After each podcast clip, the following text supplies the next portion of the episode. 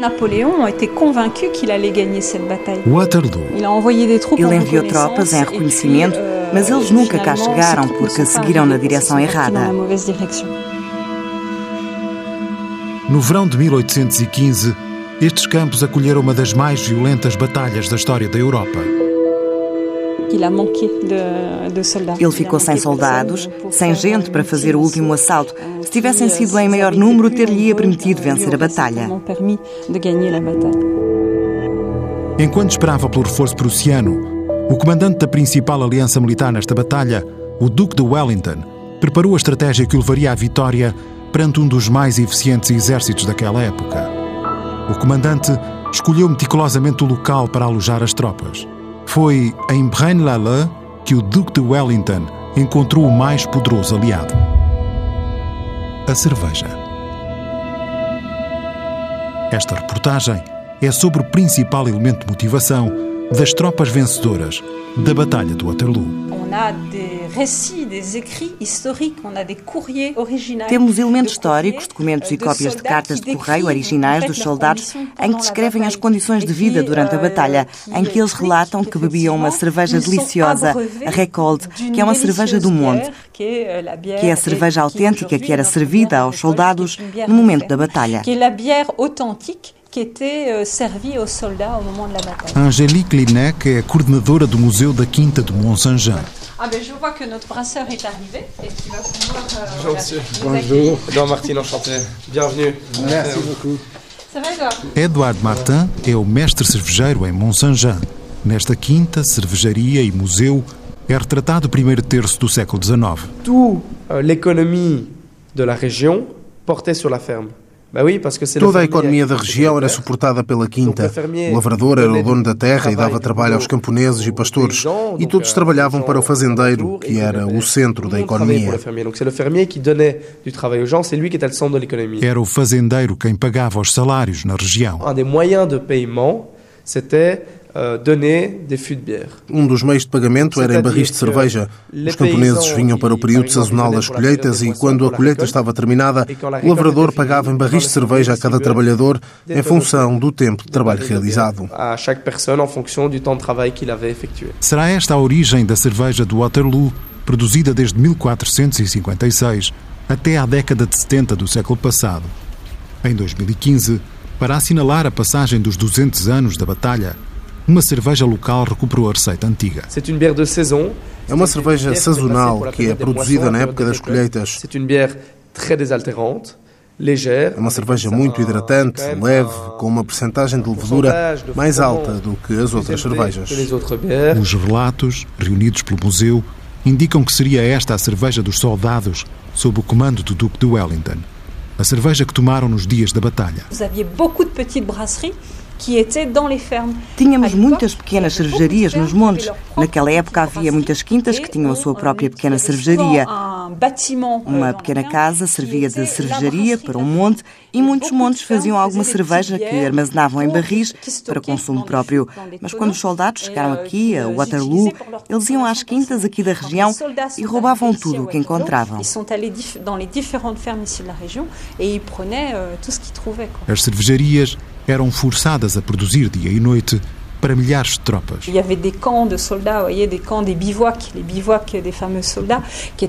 Havia campos de euh, soldados ici e acampamentos espalhados aqui à euh, volta.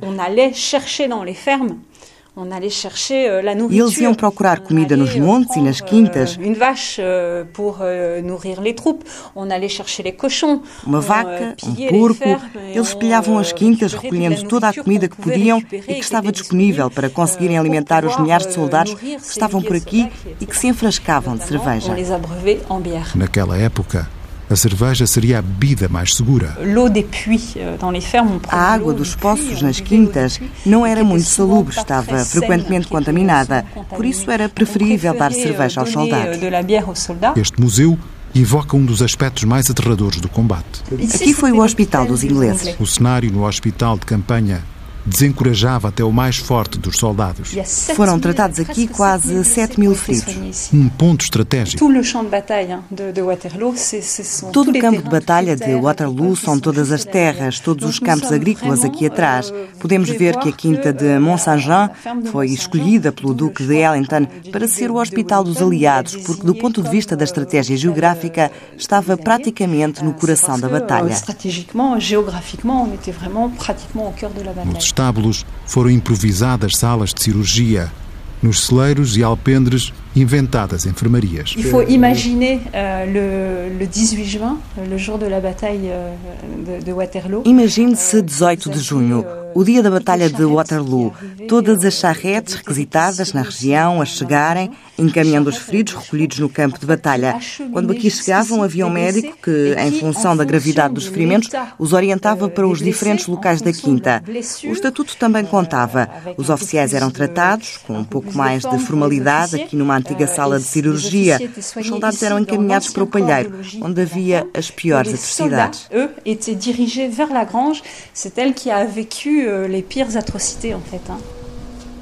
O mestre cervejeiro de Mont-Saint-Jean descobriu que a produção abundante de cerveja e outras bebidas seria o combustível para militares aterrorizados com a violência da batalha. Os soldados durante a batalha bebiam não apenas cerveja, mas também álcool forte, pela simples razão que na Batalha de Waterloo, na Primeira Guerra Mundial, Segunda Guerra Mundial, todas as grandes guerras, não se pode acreditar que eles estivessem contentes ou entusiasmados por irem à guerra. Isso é falso, não é verdade. Os soldados tinham medo e, para conseguirem ir para o campo de batalha, bebiam para ficarem noutro estado e ganharem coragem e bravura para irem para o campo de batalha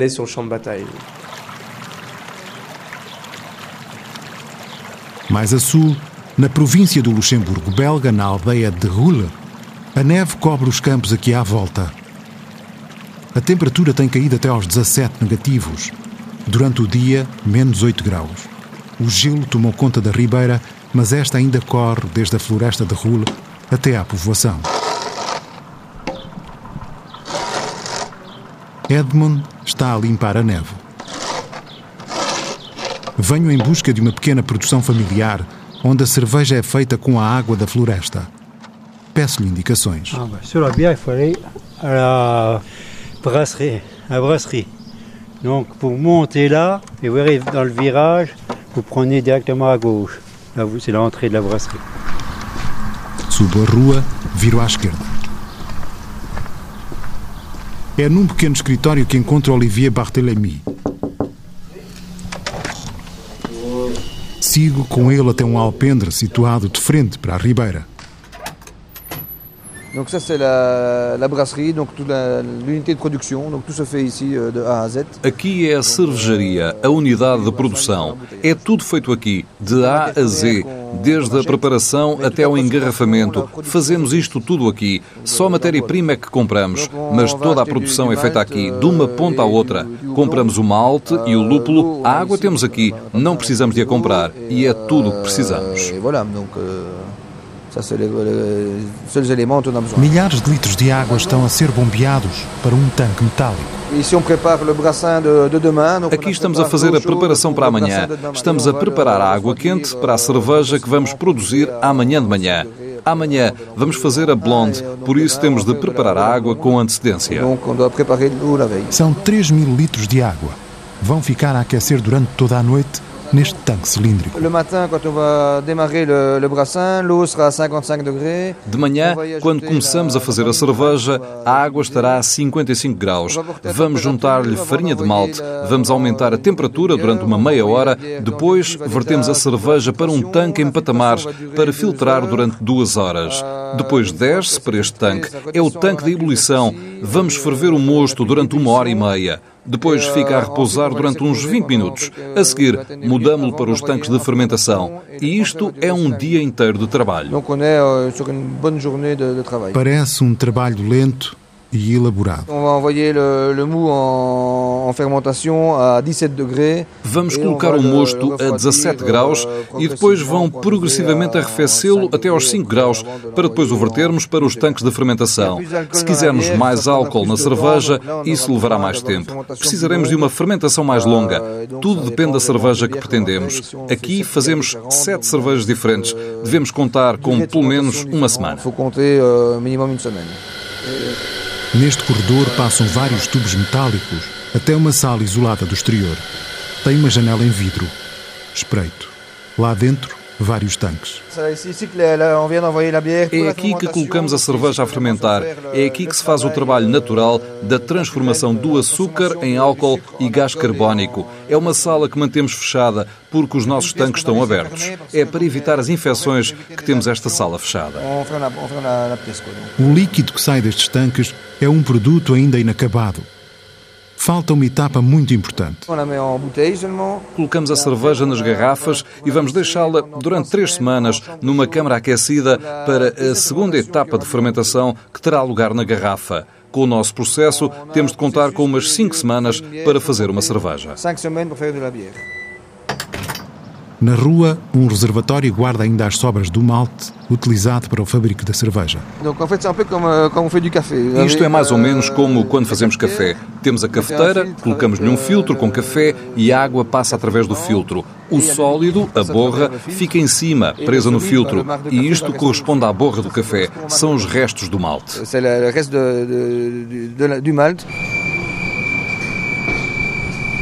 Bruxelas, Gar Central.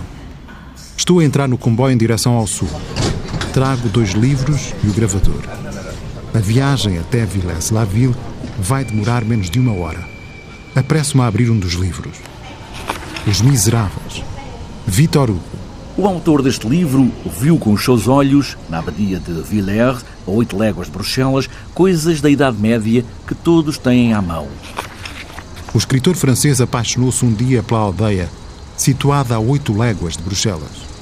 Procurava inspiração para concluir o romance, mas a ruína da abadia concentra todo o olhar do escritor francês quando aqui esteve. No meio do prado, que serviu de pátio do claustro, o alçapão das masmorras, em que quem entrava morria. E na margem do Dilé, quatro calabouços de pedra, meios metidos no chão, meios debaixo de água. Eram quatro in passé. Em cada calabouço destes, vêem-se restos de uma porta de ferro, uma latrina e uma trapeira gradeada que por fora fica a dois pés acima da água e por dentro a seis pés abaixo do solo. Ao longo da parede correm exteriormente quatro pés de água. O chão está sempre molhado. Esta terra úmida era o leito do habitante do Impassé. O realismo notável da descrição que Vitor Hugo faz da ruína da abadia deixa de fora a gigantesca nave que albergou a cervejaria. Num dos calabouços vê-se um pedaço de uma golilha chumbada na parede. Noutro, uma espécie de caixão quadrado, formado de quatro lâminas de granito, demasiado curtas para caber nele uma pessoa deitada, demasiado baixas para a conter de pé, pois metiam dentro uma criatura com uma tampa de pedra por cima. Existe isto, vê-se, toca-se, que declamadores aqueles em passé, aqueles calabouços, aqueles gonzos de ferro, aquelas golilhas, aquela elevada trapeira, ao nível da qual corre a água do rio. Aquele caixão de pedra fechado com uma tampa de granito, como um túmulo, com a diferença que o morto ali era um vivo. Aquele solo úmido, ou antes, grossa camada de lodo, aquelas latrinas de que ainda hoje se veem os buracos. Bien, parce qu'ici, euh, c'est du schiste. Acompanha-me nesta caminhada pela ruína da abadia o prior da confraria dos abados de Villers-la-Ville. Les moines, ils arrivent en 146, en 147 ici. Os monges chegaram aqui entre 1146 e 1147 e durante uma centena de anos não havia cervejaria. Não sabemos muito bem se eles faziam cerveja ou onde a faziam. Mas aparentemente não havia cervejaria. Foi só em 1272 que decidiram construir uma cervejaria. Porquê? Por causa dos problemas sanitários daquela época e também por questões de rentabilidade, pois a venda da própria cerveja trazia-lhes dinheiro, permitindo-lhes eh, sustentar a construção dos diferentes edifícios que ainda estavam em construção naquela época e financiando tudo isso. Em 1508, os monges abandonaram o lugar durante dois séculos. Em 1794, o período mais sangrento da Revolução Francesa obrigou à fuga definitiva dos monges e ao declínio da abadia. Tal como de toda a estrutura, da cervejaria também resta apenas a ruína. C'était ici qu'ils brassaient. Et ils prennent l'eau ici aussi, l'eau de source. Era aqui que eles faziam a cerveja. Tinham aqui a água da nascente. A placa de pedra ainda ali está. Se a levantássemos, víamos a nascente de água por baixo. Era com esta água que eles faziam a cerveja. Vinha daqui. É xisto. São pedras muito sólidas. Foi daqui que as extraíram para construir todos os edifícios. Ao fundo ergue-se uma enorme chaminé quase duplica a altura do edifício de pedra construído há cerca de 800 anos. São quase 40 metros de altura. É aqui a chaminé. Era aqui. C'est ici avec le bois, etc., qui, eux n'avaient pas d'électricité pour faire du, de, de, de, de la bière. Hein? Não tinham eletricidade nem gás. Com madeira aqueciam os tanques.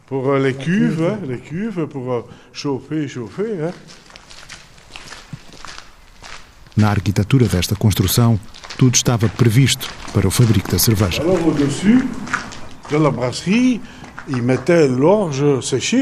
Aqui por cima da cervejaria, eles colocavam a cevada a secar. Eram uns grãos que tinham de estar muito bem secos. As técnicas foram conservadas e melhoradas ao longo dos séculos. No final do século XIX havia mais de 4 mil cervejarias na Bélgica. Atualmente, pouco mais de 200 mantêm a tradição. A cerveja belga é reconhecida em todo o mundo e a tradição faz parte de uma cultura transversal a toda a sociedade. Nesta banda desenhada, na verdade, eu e os meus dois amigos Michel e Cazenave falamos de um produto que nos toca muito no coração, porque eu sou belga. Por isso é a cerveja. E como há aqui muita gente que aprecia cerveja, que é qualquer coisa de policultural na Bélgica, senti que tinha de fazer este álbum sobre a cerveja. Stéphane Dauvin é o autor de Le Fondu de la Bière, uma banda desenhada. Os Loucos da Cerveja procura conduzir o leitor pelo mundo da cerveja belga com algumas notas de humor. Por exemplo, aqui aprende como saborear uma cerveja. Cada uma deve ser apreciada no seu copo próprio. Numa das páginas, as tiras de BD ilustram o passeio de dois amigos durante um piquenique que também é uma prática enraizada na cultura dos belgas. Então eles combinaram beber cerveja. Eles são dois apreciadores. Maurice, que é o mais velho, explica ao mais novo, que sabe muito pouco, que cada tipo de cerveja é saboreada num copo próprio. Cada página tem um detalhe particular sobre as diversas cervejas do país. Nesta página, por exemplo, falamos da Kvac. É uma cerveja belga inventada por Pavel Kvac, que foi um cervejeiro flamengo. E aqui explicamos que a Kvac é uma cerveja particular que tem um copo particular e um suporte também particular para colocar a cerveja, porque o copo não se equilibra na mesa. O fundo é uma bola. E aqui explicamos a origem desse suporte. O suporte de madeira em que se apoia o copo da Kvac era afinal uma forma de contornar uma lei de trânsito. A história é que no século XVIII havia uma lei que impedia os condutores de charrete de entrarem nas cervejarias para beberem cerveja porque haveria alguns abusos. Por isso, Pavel Kvac, esse famoso cervejeiro, teve a ideia de inventar um género de suporte que era adaptado às charretes, onde se podia encaixar o copo. O condutor apenas abrandava e podia continuar sem parar, contornando um pouco a lei. A tradição enraizada tem conhecido alterações nos últimos anos. O presidente da Associação dos Cervejeiros Belgas pensa que a maior consciência em relação ao consumo de álcool está na origem da mudança de hábitos. A consommation intérieure baisse, donc déjà depuis 20 ans. O consumo interno está em declínio. Nas últimas duas décadas tem havido um decréscimo do consumo de cerveja na ordem dos 2% por ano. Os belgas bebem menos cerveja. Se nos questionarmos porquê, bebem menos cerveja porque talvez tomem atenção à saúde. Sabe-se quando alguém conduz não pode beber, também preferem as cervejas especiais do que a comum do tipo Pilsner. E aqui também uma evolução como há um pouco por toda a Europa. Bebemos menos cerveja, mas bebemos-la de forma diferente. Porventura, saboreamos-la mais do que a quantidade que bebemos. Euh, peut-être qu'on goûte plus la bière que beaucoup en boivent. A maior parte da produção integra a lista das exportações da Bélgica. Euh, aujourd'hui, plus de 66% de la production de bière belge est exportée. Atualmente, mais de 66% da produção de cerveja belga é exportada. É um sucesso enorme nas exportações, com um crescimento de 5% por ano. A Europa é apenas um dos mercados explorados pelo setor. Toda a Europa, evidentemente, mas também nos Estados Unidos, na China, na Rússia, na América Latina. Jean-Louis Van de Per faz um cálculo ao impacto do setor cervejeiro na economia belga. Não temos especificamente sobre as exportações, mas o conjunto do setor cervejeiro representa cerca de 4 mil milhões de euros. É 1% do PIB da Bélgica. O setor é ainda responsável pela criação de milhares de empregos. No emprego representa cerca de 50 mil empregos diretos e indiretos temos mais de 200 cervejarias por ano. Temos investimentos na ordem dos 250 milhões. Economicamente, é um setor muito forte na Bélgica.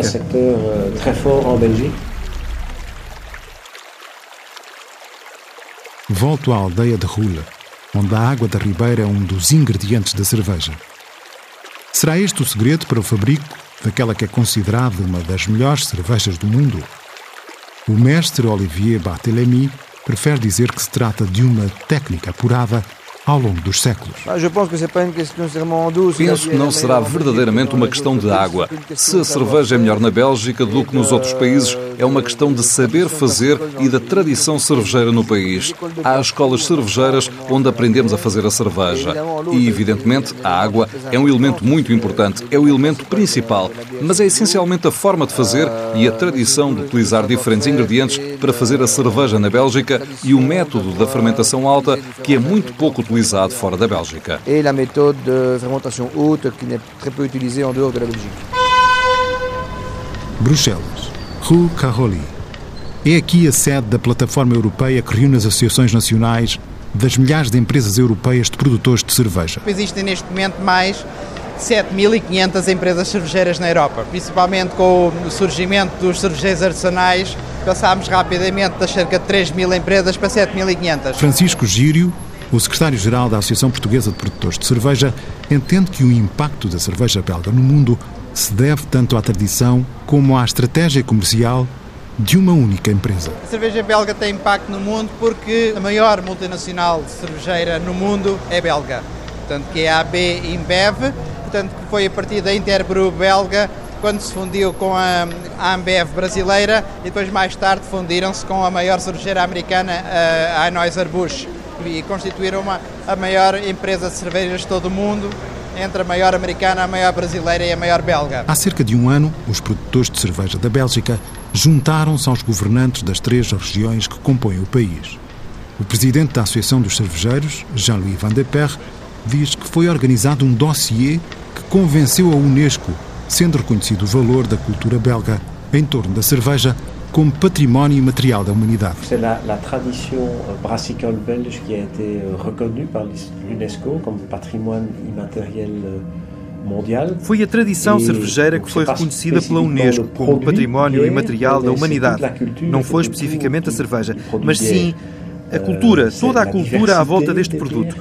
São as cervejas que nós temos, a maneira como as fazemos, são os copos, são estes pequenos cartões, todos os colecionadores que temos na Bélgica, é todo um orgulho da cerveja. São as abadias que produzem a cerveja da Bélgica, é toda esta cultura da cerveja que foi reconhecida pela Unesco. de la bière qui a été reconnue par l'UNESCO. Na quinta de Mont-Saint-Jean. Encontramos-nos por baixo da sala dos Templários.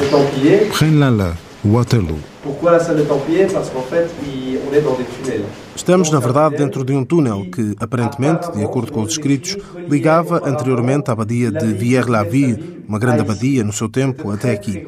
Era uma escapatória para o caso de a abadia ser atacada naquela época. É sabido que esta estrutura entrou em colapso. Nós recuperámos uma pequena parte, que podemos ver atrás de mim. A primeira parte, na qual nos encontramos, será para envelhecer a cerveja em barricas de carvalho. E no segundo compartimento será para envelhecer o álcool em whisky. E a segunda parte será para fazer de l'alcool en whisky. O túnel de pedra cor de tijolo convida a recuar no tempo.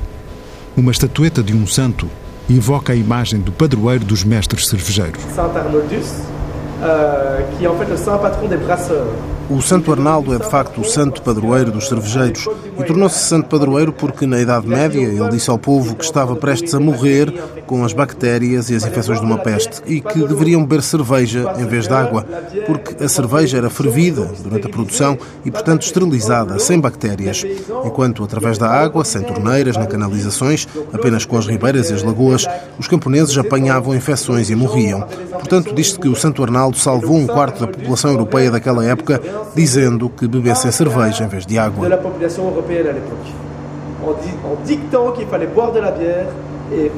A história do santo padroeiro não é consensual. Dependendo da literatura, o santo Arnaldo é por vezes confundido com outro religioso, Santo Arnaldo de Metz, que terá vivido algumas centenas de anos antes, mas a quem também são atribuídos milagres relativos à cerveja.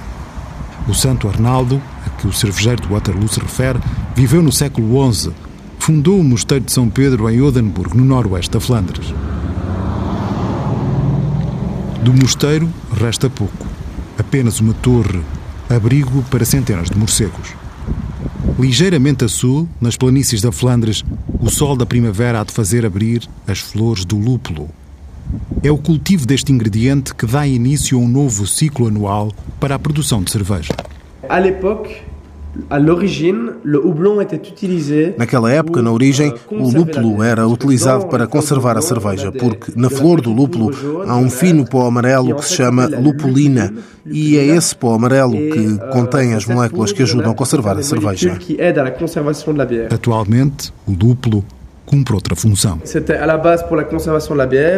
No início era para a conservação da cerveja, mas agora que temos a pasteurização é mais para dar a amargura e o sabor floral à cerveja.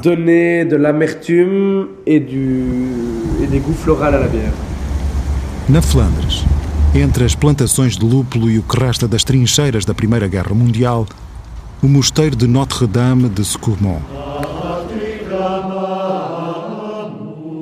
Foi fundado com o regresso dos monges que tinham deixado o território durante o período mais sangrento da Revolução Francesa. É aqui que produzem a raríssima cerveja de nome quase impronunciável. Ah, Westvleteren. Ah. Westvleteren. Westvleteren. Esta cerveja figura como número um em várias classificações mundiais.